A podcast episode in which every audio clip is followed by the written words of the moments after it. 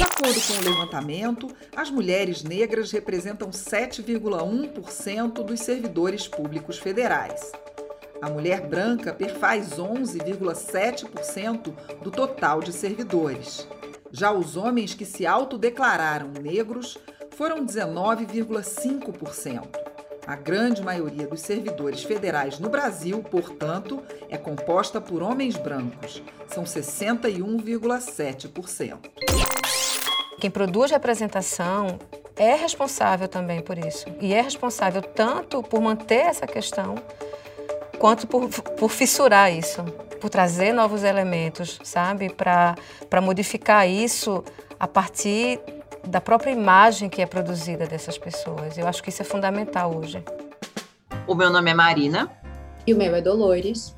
E essa é mais uma edição do nosso podcast. Eu agradeço a você que está nos escutando. Bom, como você acabou de ouvir na abertura, hoje a gente vai falar desse tema importantíssimo, que é a diversidade, representatividade e inclusão na administração pública. E para falar sobre isso, a gente trouxe de novo o Eloy Oliveira, que é diretor do república.org. Se você não sabe, o República tem uma série de medidas de fomento para a diversidade no setor público. Então fica ligado que vale a pena ouvir o que o Eloy tem a dizer. Também vale a pena lembrar que a gente já gravou um episódio sobre diversidade na administração pública com o Lucas Bugarelli. A gente está deixando o link aqui na descrição. É um episódio super bacana que a gente falou também das cotas para os concursos públicos. Bom, mas agora eu quero te dar aquele recado de sempre, de que a gente está gravando na nossa casa por conta da pandemia. Então, cada um está na sua própria casa, tá bom? Também queria te pedir para continuar escutando o nosso canal e recomendando ele para todo mundo que se interessa por gestão pública. Sem mais delongas agora, eu passo a palavra a Dolores, nossa co-apresentadora. Obrigada, Marina. É, para quem nos escuta sempre, o Eloy teve por aqui no último episódio falando sobre reconhecimento no setor público. E a gente chegou à conclusão de que não há como falar sobre esse assunto sem falar sobre diversidade e humanização. Por isso que ele está aqui de novo. E eu queria começar, sempre começo com uma pergunta muito ampla, que num cenário tão desigual, que a gente tem alguns dados alarmantes, de um terço dos profissionais do setor público serem profissionais negros e negras, e da igualdade de gênero ainda ser um ponto em aberto, apesar de muitas mulheres no setor público, poucas ocupam posições de liderança. Então, eu queria perguntar como que a gente pode garantir esse reconhecimento de grupos sociais que historicamente não tiveram em posições de destaque e liderança também no setor público? Bem-vindo. Muito obrigado, Dolores. Obrigado, Marina, time BGESP. É um prazer estar aqui com vocês de novo para a gente falar desse tema que é importantíssimo. A diversidade é um fator que é intimamente atrelado à eficiência. Um ambiente de trabalho mais diverso é um ambiente também mais criativo, em que as pessoas têm mais empatia pelo próximo e por isso produzem melhores resultados. A gente consegue ver isso claramente na iniciativa privada, e já existem diversas pesquisas que mostram como é que a diversidade está ligada à eficiência, como é que você ter mulheres ocupando posição de liderança aumenta a produtividade e o rendimento das empresas. No serviço público é a mesma coisa. Um ambiente mais diverso tem maior impacto e tem melhores serviços prestados à sociedade. Um exemplo muito simples que a gente pode ter aqui é quando a gente tem uma repartição pública com uma servidora um servidor que é PCD, esse ambiente ele vai ser melhor adaptado também para receber os cidadãos que são PCD, porque você tem alguém lá dentro que sente as mesmas dores e que vai saber como é que aquele ambiente tem que estar. Isso ajuda a ter um acesso mais integral aos serviços públicos. Infelizmente, hoje no Brasil, a gente vê muito pouca diversidade no serviço público, o que é um problema enorme, né? É, um exemplo aqui é, 54% da população brasileira é negra ou parda, mas dentro do serviço público, os poucos números que a gente obtém mostram que, que essa população ela representa menos de 40% dos servidores públicos. É, e esse pessoal fica muito concentrado ainda nas carreiras que têm menor remuneração. Então, algumas carreiras específicas, por exemplo, educação básica, enfermagem. A gente tem poucas pessoas com esse perfil ocupando cargos de alta remuneração, como procuradores, promotores, carreira diplomática. Isso é um, isso é um problema. Assim. Na minha opinião, isso é causado por barreiras estruturais que a gente tem de acesso a essas pessoas a carreiras dentro do serviço público. Nós temos que buscar formas de solucionar esses problemas e de ter um serviço público mais diverso, com melhores serviços prestados à sociedade. Com certeza, Eloy. Aqui a gente é um entusiasta, assim, de fomentar a diversidade no serviço público, porque, afinal, se o serviço público é para todo mundo, tem que ter todo mundo na administração pública. É um pensamento, assim, até bastante óbvio para a gente. Inclusive, o IBGESP é signatário da Agenda 2030, então a busca por equidade é essencial, a nosso ver. E já que a gente está falando de equidade, eu vi que a, o República ele apoia o fórum Onde Estão os Negros no Serviço Público. E eu queria entender um pouquinho melhor dessa iniciativa e o que, que ela tem a ver com, com a busca pela equidade, pelo fim da desigualdade. Você pode falar um pouquinho para a gente, por favor? Posso, Marina. É um prazer falar sobre isso. Dois anos atrás, a gente criou a primeira campanha Onde Estão os Negros no Serviço Público. E foi uma iniciativa pioneira no cenário nacional. Para nossa surpresa, é, nenhuma entidade tinha parado para se fazer essa pergunta, essa reflexão é, voltada para a área pública. Você tem, você tem outras campanhas de onde estão os negros, mas a gente não conseguiu encontrar nenhuma no Brasil focada no serviço público. E o nosso primeiro passo foi buscar dados. Né? A gente queria entender exatamente qual era o cenário, qual era o, o tamanho do, do, do buraco, do problema. E, para nossa tristeza, existem pouquíssimos dados sobre a questão da raça no serviço público. Para vocês terem a ideia, a única capital do país que tem esses dados organizados disponíveis é São Paulo, porque há dois anos atrás também um decreto municipal estabeleceu essa obrigatoriedade. Então, se a gente fosse procurar os dados de São Paulo há dois anos atrás, não teria. Os estados, os governos estaduais não têm esse tipo de dado, então é muito difícil. Esse foi o nosso, nosso primeiro desafio. Mas os poucos dados que a gente encontrou, eles comprovam a nossa tese e mostram que a situação é muito ruim. Vou te dar dois exemplos aqui. Eu mencionei agora há pouco sobre a carreira diplomática. É, o IPEA fez esse levantamento e eles é, viram que só 5,9% dos, dos diplomatas brasileiros são negros, ou seja, 6%. Né? Se a gente pensar numa população de 54% de pessoas negras e pardas, só 6% está tá representado na carreira diplomática. É, um outro número para poder mostrar para vocês aqui. No governo federal, a gente tem os, fam os famosos DAS, que são cargos de direção e assessoramento, são cargos que a pessoa recebe para ocupar é, realmente um, uma função de, de direção, uma função de liderança dentro do Serviço Público Federal. Os, os funcionários públicos negros são 29% do total, enquanto os, os brancos são 66%. Então já tem uma disparidade muito grande ali. E na hora que a gente vê a distribuição dos DAS, quanto mais alto o DAS, ou seja, quanto é, maior a função de direção e de liderança que aquela pessoa ocupa, menos pessoas negras a gente vai encontrar. Então, é, no DAS 4, a gente só encontra 27,28% de pessoas negras, e quando a gente chega no DAS6, que é o mais alto, a gente só encontra 15% de pessoas negras nessa função de liderança dentro do governo federal. É, a gente precisa mudar essa disparidade. Muito legal você trazer essa pesquisa, Eloy, porque a gente tem é, observado também os dados para mulheres, que também são decrescentes aí quando a gente vai chegando no DAS 4, 5 e 6, né? O que reforça esse papo que a gente está tendo hoje. É, então, voltando aí para o fórum Onde Estão os Negros no Serviço Público, a gente observou que vocês partem de uma premissa básica. É, contra qualquer ação de discriminação racial, que não basta não ser racista, é preciso ser antirracista. E aí eu queria perguntar, como que o serviço público tem agido ou deveria agir de maneira ativa, intencional e planejada para reverter esse quadro? E como que esse posicionamento que a gente vê na frase da Angela Davis se relaciona com as políticas de ações afirmativas que a gente já vê hoje nos concursos públicos? Dolores, tem uma outra fra frase da Angela Davis que eu adoro, que é mais ou menos assim: eu parei de aceitar as coisas que eu não posso mudar e comecei a mudar as coisas que eu não posso aceitar. E isso mostra muito a nossa atitude diante dessa pauta, né? É, a gente precisa sim propor trabalhar para que essas mudanças aconteçam e está ciente que existem certos ciclos viciosos que a gente precisa mudar. A gente tem que ter ações propositivas para reverter e para quebrar esses ciclos. Eu vou dar um, um, exemplo aqui relacionado à questão das cotas é, para a universidade. E por que, que isso é importante? Né? Tem diversas pesquisas que mostram que é, se uma pessoa tem educação superior, se aquela pessoa vai à universidade, os seus filhos têm uma chance muito maior também de chegarem à universidade.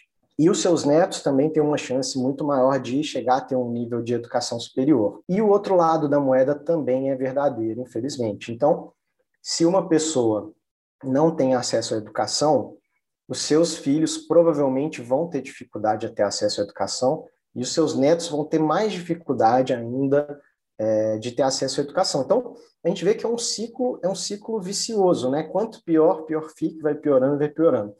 Por isso que é importante a gente ter quebrar esse ciclo é, com uma ação afirmativa. Então, é, o exemplo das cotas para a universi universidade, né, para pessoas negras, ele vem para fazer isso, quebrar esse ciclo. Então, nós vamos reservar vagas aqui para que pessoas negras entrem nas universidades e para que os filhos dessas pessoas tenham uma maior chance de entrar nas universidades seus netos e, e daí em diante.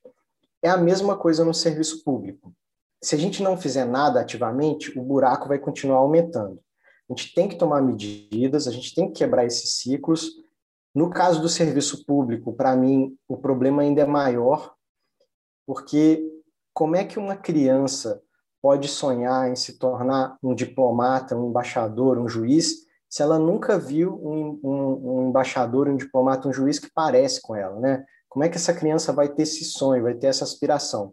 Então a gente precisa sim ter um sistema de cotas, a gente precisa sim buscar formas de trazer mais essas pessoas para dentro do serviço público e tentar mudar uh, esse, essa espiral aí para uma coisa mais positiva e mais bacana para a sociedade. Eloy, eu fiquei muito feliz com o exemplo que você trouxe das universidades, porque a gente teve uma virada histórica esse ano, né? Em junho agora saiu a notícia de que a USP, pela primeira vez, tem uma maioria de alunos que estudam em universidades, é, que estudou em colégios públicos.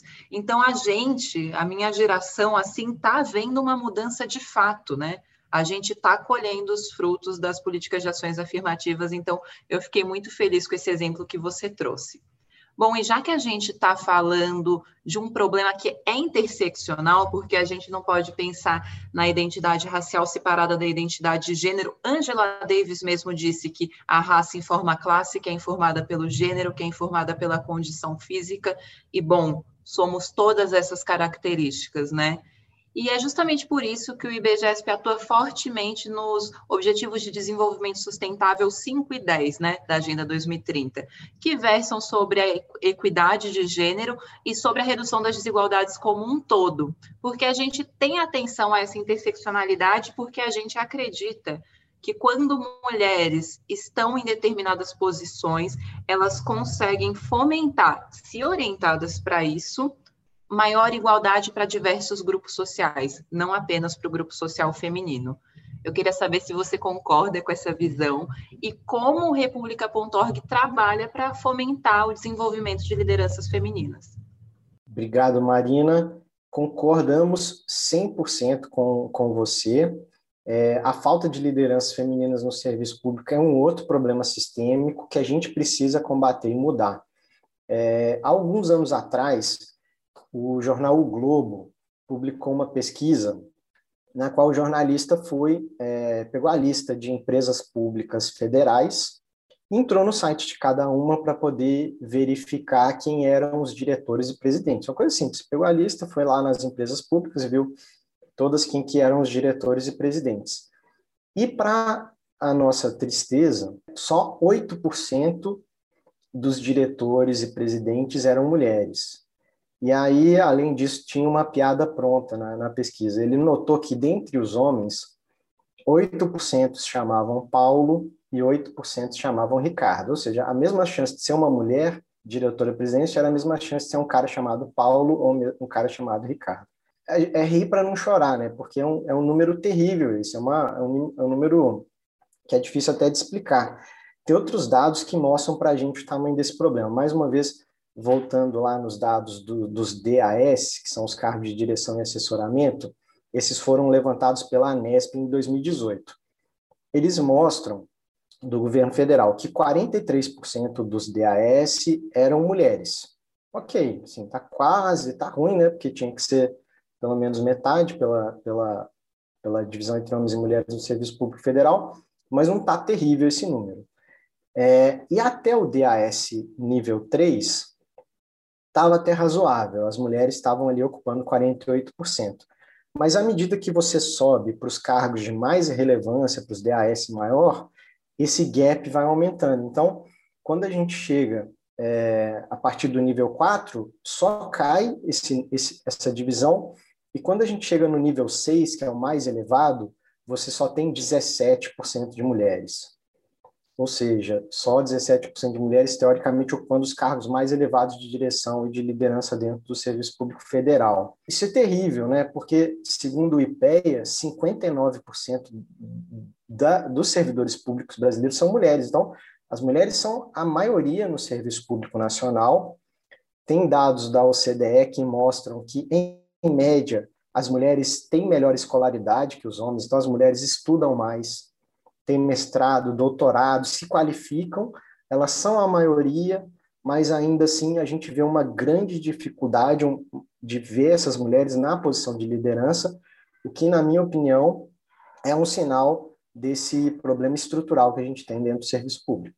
Obrigada, Eloy. Não tem nem como falar legal, né? Porque são dados que que deixam a nossa carinha por aqui, quem está se vendo um pouco triste, até porque também representamos é, essa busca pela igualdade de gênero. Na IBGESP hoje tem uma gestão é, feminina e está muito embarcado nessas pesquisas. É legal ver você falando, porque a gente está fazendo suas leituras e quanto mais a gente conversa, mais vê um alinhamento é, no que o República está fazendo, no que o IBGESP está fazendo e como que a gente enxerga a gestão de pessoas de uma forma estratégica e humanizada. E aí, nesse sentido, eu queria entender é, como que você acha que a área de recursos humanos pode se alinhar a essas medidas de inclusão na gestão pública? Dolores, eu, eu acredito que o primeiro passo que as áreas de RH é, têm tem que fazer é tomar conhecimento do problema. Ou seja, reunir dados, tentar ter uma fotografia real do cenário. Porque a partir do momento que a gente tem os dados, eles não mentem e eles vão te dizer claramente qual o tamanho do problema, onde o problema está. Infelizmente, hoje, pouquíssimas entidades públicas mantêm dados atualizados, principalmente sobre raça e gênero. Então, é, é realmente um esforço enorme que a área de RH vai ter que empurrar adiante para a gente ter esses dados. E a partir daí, é, com os dados na mão, a gente consegue uma, a gente consegue iniciar uma campanha de conscientização e de sensibilização dos outros departamentos, dos outros setores do serviço público, para poder mostrar o tamanho dessa desigualdade, né? Se a gente tem dados e se a gente tem essa sensibilização, a gente consegue iniciar uma mudança de mentalidade e a gente consegue dar os primeiros passos para ter um serviço público mais diverso. Eu acho muito importante algo que você está trazendo, Eloy, que é a valorização dos dados. E eu vou aqui tomar a liberdade de atuar como socióloga que sou e lembrar o nosso ouvinte que a gente tem que compilar informação sobre desigualdade sempre. O nosso país vem, infelizmente, de uma herança histórica de não falar sobre o assunto ou de velar determinadas situações e preconceitos, em que muitas vezes num questionário, numa repartição pública, não vem a opção para você falar qual é a sua raça e qual que é a sua orientação sexual, por exemplo, qual que é a sua idade, se você tem alguma deficiência ou não. É importante sim mapear, perguntar essas coisas não é ofensa. Então, para você que está ouvindo, vamos deixar marcada essa ideia. Mapear essas coisas não é errado. Errado é não mapear, porque quando a gente não sabe o que está acontecendo, a gente dá oportunidade para perpetuar a desigualdade. Então, fica sim essa opinião aí para todo mundo que é da área de RH, para arregaçar as mangas e ter sempre um questionário aplicado para a própria equipe, para os usuários do serviço público, enfim, sempre está fazendo o perfil social de quem está à nossa volta, isso é essencial, além daquele teste do pescoço, que é olhar para o lado e ver se as pessoas que estão com você são, representam todos os grupos sociais ou são só um, se tem alguma discrepância ou não. Bom, me alonguei aqui, mas me empolguei porque o que você falou é muito importante, de fato, Eloy. Agora eu quero fazer uma pergunta final, que é como nós, né, que somos terceiro setor, o Repúblico e o IBGESP, como a gente pode ajudar a administração pública para ela ter maior diversidade e inclusão? O que, que a gente pode fazer? Eu acredito que o nosso, o nosso papel, como sempre, de quem olha de fora, é primeiro o de chamar atenção para esses problemas que muitas vezes quem está lá dentro, mergulhado no dia a dia, ele se, a pessoa se perde né, nos, nos desafios e não consegue enxergar que esse problema existe, que ele é real e que ele precisa mudar. Então, primeiro, primeiro passo, a gente está aqui para chamar atenção. Depois disso, a gente pode colaborar auxiliando nessa reunião de dados, é, buscando benchmarks do que, que outros países estão fazendo para poder quebrar esses ciclos, e dessa forma é, a gente apoia para que as gestoras e gestores públicos façam a mudança necessária de dentro do serviço público para fora. Eu fiquei com o papel de trazer o um novo quadro. Não sei se eu sei apresentar isso, a jornalista aqui é a Marina. É, mas a gente tem um quadro que foi votado pelos nossos seguidores que chama Momento Opinião, que você já passou por ele, então você nem tá tão assustado assim. É, mas é uma frase bem simples, queria ouvir sua reação, sua opinião a ela. A frase é a seguinte: a administração pública não é um lugar para debater igualdade e inclusão. O que, que você acha, Eloy? É, esse momento opinião aí, para mim, está mais contundente que o anterior. Na minha opinião, a administração pública é exatamente o melhor lugar para a gente debater igualdade e inclusão. A gestão pública, ela não está a serviço de uma pessoa ou de outra. Ela está a serviço de toda a sociedade, sem exceção. Então, ela precisa ser representativa de toda a sociedade na sua completude. E só assim, com uma administração pública diversa e plural, é que a gente vai ter, de fato, bons serviços públicos para todo mundo e todo mundo vai ter uma vida melhor. Bom, como sempre, uma ótima participação do Eloy Oliveira aqui no Radar IBGESP. Foi ótimo. A gente espera que ele volte muitas vezes e a gente vê você, nosso ouvinte, daqui a duas semanas. Até a próxima.